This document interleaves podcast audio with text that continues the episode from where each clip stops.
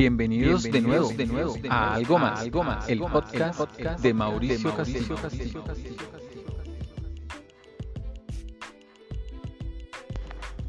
En el capítulo de hoy, Serendipia.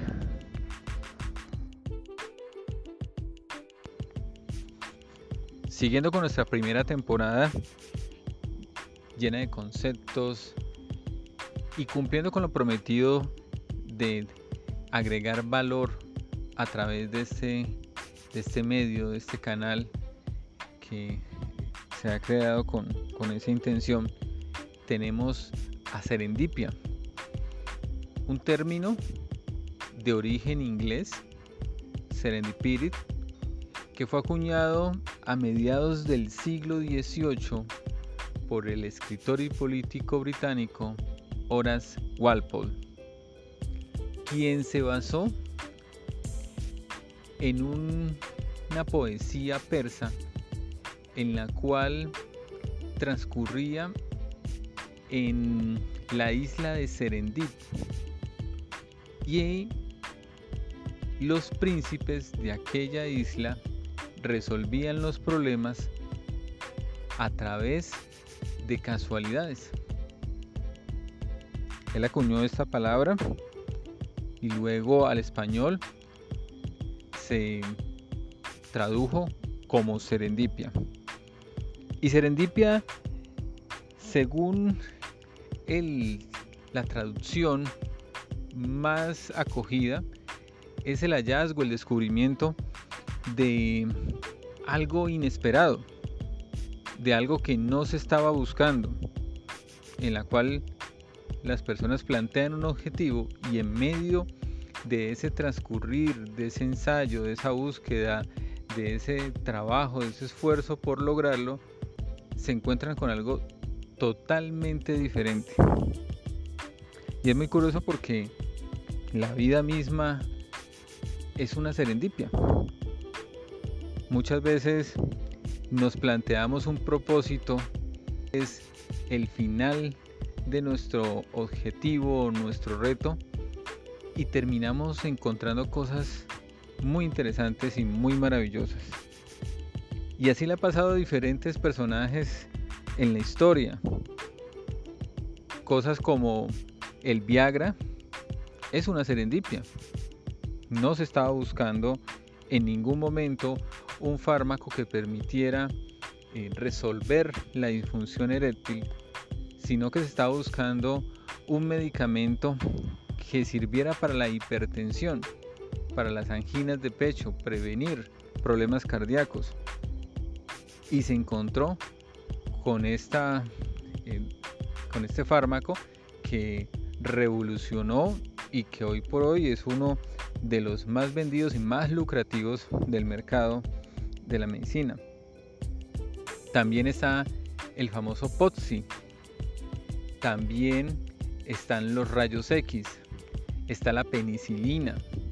Todos estos inventos que no fueron buscados, sino que fueron de carambola, de chiripa, que son los sinónimos muy utilizados que traducen y que se igualan a lo que es serendipia, casualidades. Sin embargo, las casualidades, opinión personal, no existen. Existe la capacidad de identificar las oportunidades en medio del camino.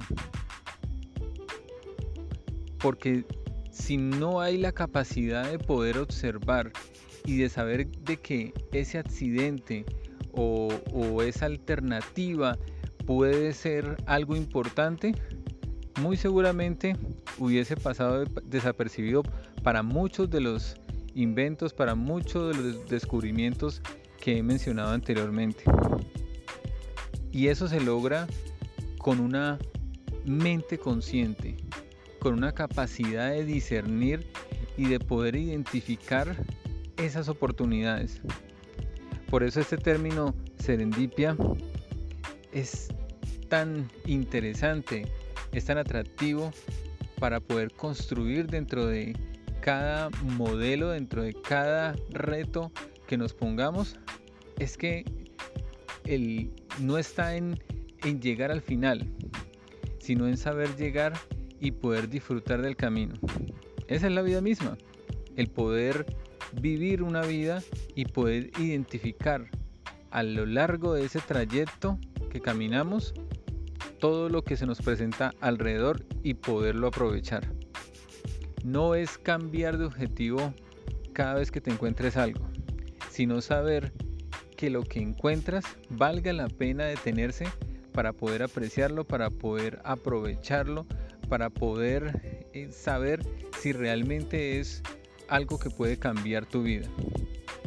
No seamos tan rígidos ni tampoco tan flexibles.